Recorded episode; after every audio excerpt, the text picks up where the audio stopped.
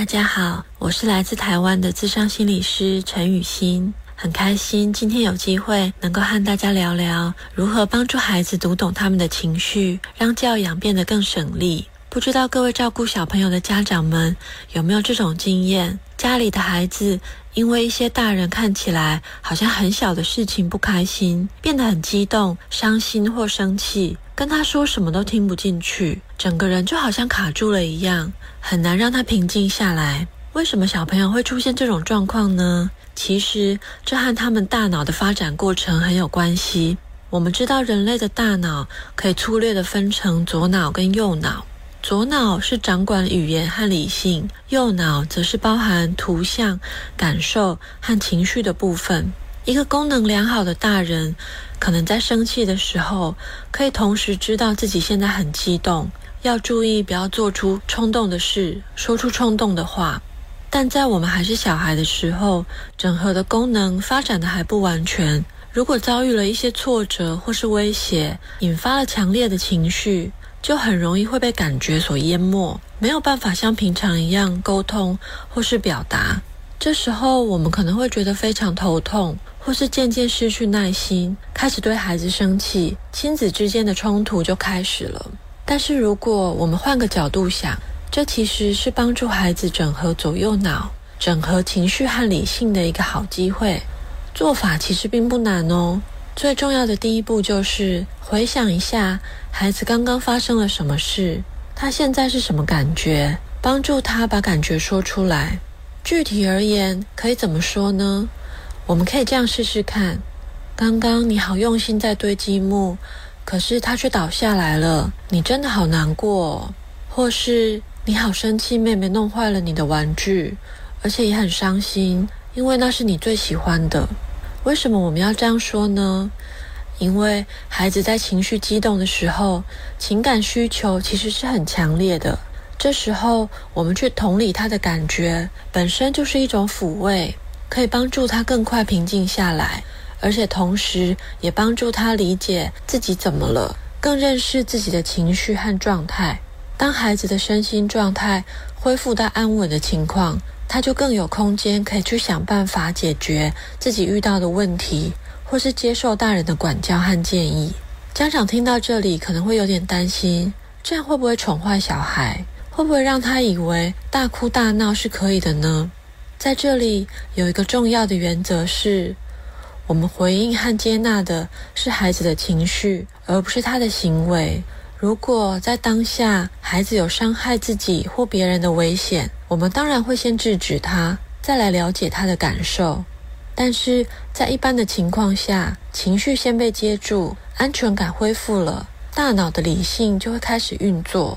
在回应了孩子的情感需求之后，我们还是可以教孩子道理，维持我们原本的教养原则。差异只在于。增加了一开始同理情感、描述感觉的步骤。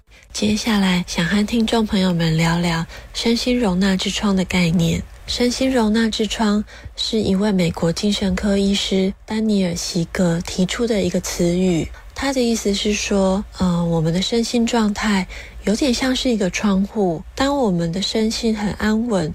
在这个窗户里面的时候，我们可以自在的接收外面的讯息，也可以及时的做出一些反应。但是，当我们接收到的太多的刺激，或是这个环境中发生了一些我们没办法回应的事情，我们可能就会掉到这个窗户的外面，而进入了战斗或者是逃跑，甚至是僵住不动的状况。其实不只是小朋友，大人也是这样子的。被情绪冲昏头的时候，容易听不见别人说话，或是很激烈的会和别人起冲突。但是，一旦冷静下来，恢复到安稳的时候，就可以沟通了。爱生活节目内容只供参考，不能作为治疗或法律依据。因为喜欢自己的生活才会变好，而不是生活变好了以后才喜欢自己。让我们一起回归生活本质，慢活、乐活，享受生活，爱生活。我是来自台湾的智商心理师陈雨欣。如何帮助孩子读懂他们的情绪，让教养变得更省力？前面我们所强调的同理和描述情绪的步骤，其实就是在帮助孩子调节和整合自己。所以，同样的，要读到孩子现在是什么情绪，会需要大人也在一个安稳的状态，了解到小朋友现在只是暂时卡住了，并不是刻意要给我找麻烦。当我们先稳定自己，孩子感觉到环境安全，好的互动就更有可能可以发生。不管是小孩或是我们自己，都可能因为太累了，身体不舒服。一些突发的状况，或是过多的刺激，而变得情绪激动，甚至是有一点失控。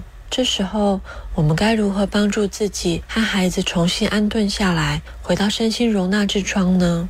每个人都有自己喜欢、让自己感到安全和平稳的事物，可能是一杯热牛奶、熟悉的绒毛娃娃、柔软的毯子、精油的味道、喜欢的音乐，或是比较动态的跑步、打球。跳舞，甚至是做菜等等，在平常我们就可以观察和留意。当我出现了强烈不舒服的情绪的时候，做什么可以让我感觉好一点，让我比较平静？这些事物其实都是我们的身心资源，对大人和小孩都非常重要，需要一点一点累积。这样，万一掉出容纳之窗的时候，就可以依照当时的情况，很快的帮助自己稳定下来，去和孩子对话。不同年龄的孩子认知发展的程度也不太一样，所以对越小的孩子，我们会使用更简单的语言和更简短的话来说。当他的情绪因为得到安抚而变得平静了，我们可以试着转移他的注意力。小小孩被新的东西吸引后，就会离开刚刚那个卡住的感觉，而可以接受新的指令。如果对大一点，特别是已经上小学的孩子，在同理他的感受之后，我们可以引导他想一想，可以怎么处理自己遇到的困难。因为这时候他的思考功能已经恢复了，开始有能力可以尝试解决问题了。如果大人有一些重要的道理想和孩子说明，也可以趁这个时候和孩子沟通。在现代社会环境里生存不容易，家长们可能忙于工作，有各种压力、烦恼和操心的事情。要在累了一天之后，还能耐着性子安稳回应孩子的状况，有时候真的是一个挑战。听众朋友们可能会想：难道不能直接骂小孩，或是处罚他，让他知道闹脾气是不对的吗？这样不是也比较快吗？当然，每个孩子的性格不同，家庭状况不同，很难有一种教养方式是适合全天下所有孩子的。我们刚刚分享的只是一个参考的方向。不过，我也想用一点时间聊聊，先读情绪再管教，和直接下指令管教可能会有的一些差异。除了前面我们提到的左脑和右脑，其实大脑也还可以再分成上层脑和下层脑。上层脑是关于逻辑判断、思考和情绪调节，下层脑是关于生存和侦测危险。大脑的发展是由下往上的。对小朋友来说，很多上层的功能还没有完全长好。当他感觉到有危机的时候，就更容易只是停留在下层脑。小孩情绪激动的时候，不容易听见大人讲的话。要突破这个困境，有几种方法。其中之一是今天提到的，透过对孩子情绪的同理来建立和孩子的连结，然后再开始教育他。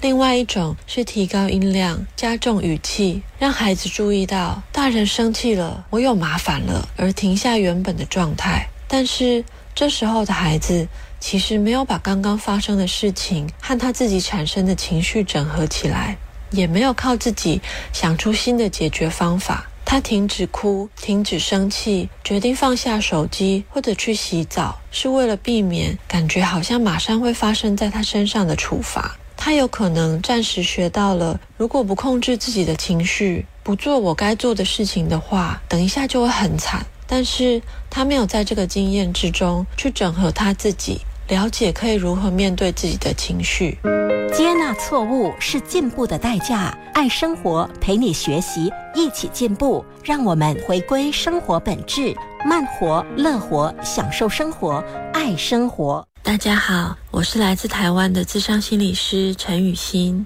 很开心今天有机会能够和大家聊聊如何帮助孩子读懂他们的情绪，让教养变得更省力。我们一定会有一些必须规范孩子的事情，那到底要怎么坚持原则，又让孩子有所学习呢？游戏治疗大师 Landrus，他发展出来射线的三步骤，分别是同理、射线和替代方案。这个技巧不仅可以用在游戏治疗里面，放在家庭的教养情境也是很有帮助的。我们可以举一个小例子来试试看。有一个叫小葵的孩子，他在每天晚餐后的半小时可以自由的使用平板，在这半小时结束以后。他必须要去洗澡，准备睡觉。但是今天晚上，他发现了一个很有趣的影片。时间到了，他也不愿意停下来，坚持要把它看完。这时候，我们可以做的第一步是同理。同理是指辨识孩子当下的状态，他心中的感受和他的需求，帮助他用语言表达出来。这会让孩子感觉到自己是被接纳的，也可以让他更了解自己。在这个例子里面，我们有可能可以说：“我知道你刚刚找到一个好有趣的影片，你真的好想要一次把它看完哦。我知道你现在看到一半，你真的不喜欢这种正在投入但是却被打断的感觉。”在同理之后，我们可以观察一下孩子的反应。如果他能够听见我们说的话了，接下来我们就可以开始设限。设限就是指简单但是明确的说明现在的状况，具体的禁止事项，或者是孩子必须遵守的内容。在这个例子里，有可能我们会说：“但是现在已经八点了，我们每天的约定是三十分钟。接下来你该去洗澡了。我们今天已经用完了使用平板的时间，请你记下来你看到哪里，然后把平板还给我。”在设限之后呢，我们还需要提供孩子一些替代方案。替代方案是指一两个可以满足孩子消化他的需求或者是情绪的方法，让他感觉到自己在这个过程中感受是被重视的，而且有选择的权利。我们可能会说，明天晚上我们会有新的三十分钟，你可以在明天的晚餐后继续看你没看完的部分，或者是。你可以把这个网页加到书签，或者是放到稍后观看里面。明天我们就可以很快找到它了。同理，设限和替代方案有的时候会需要交错使用。当我们一次两次的同理，孩子还是听不太进去的时候，我们可以观察看看他的状态，改变一下我们的语言，或者用比较和缓的速度来说。有的时候设限也会需要坚定的重复几次。在这里有一个小技巧，是我们比较少直接使用“不行”或者是“不可以”这样的说法，而是重述孩子目前该做的事情，让他在情绪被接住的状态下，能够直接有所依循。这样子可以降低孩子因为感觉到被拒绝而升起的挫折感或者是防卫，反而他会更愿意收下指令。当孩子觉得被接纳和理解。他就会有更多的心理空间，去听大人正在对他说什么，他就可以脱离那个卡住的状态，做出一些不一样的行动。当然，这些例句并不是完美的，但是加上我们日常累积的对孩子的认识，在回应的时候就可以更贴近孩子的状态。刚开始真的会很不容易，但是如果从小范围开始慢慢练习的话，需要的时间就会越来越短，也可以帮助孩子的整合和发展，并且让亲子关系更加和谐。谢谢您今天的聆听，祝福大家都能够找到和情绪好好相处的方法，也很期待等一下在线上和听众朋友们有更多的交流。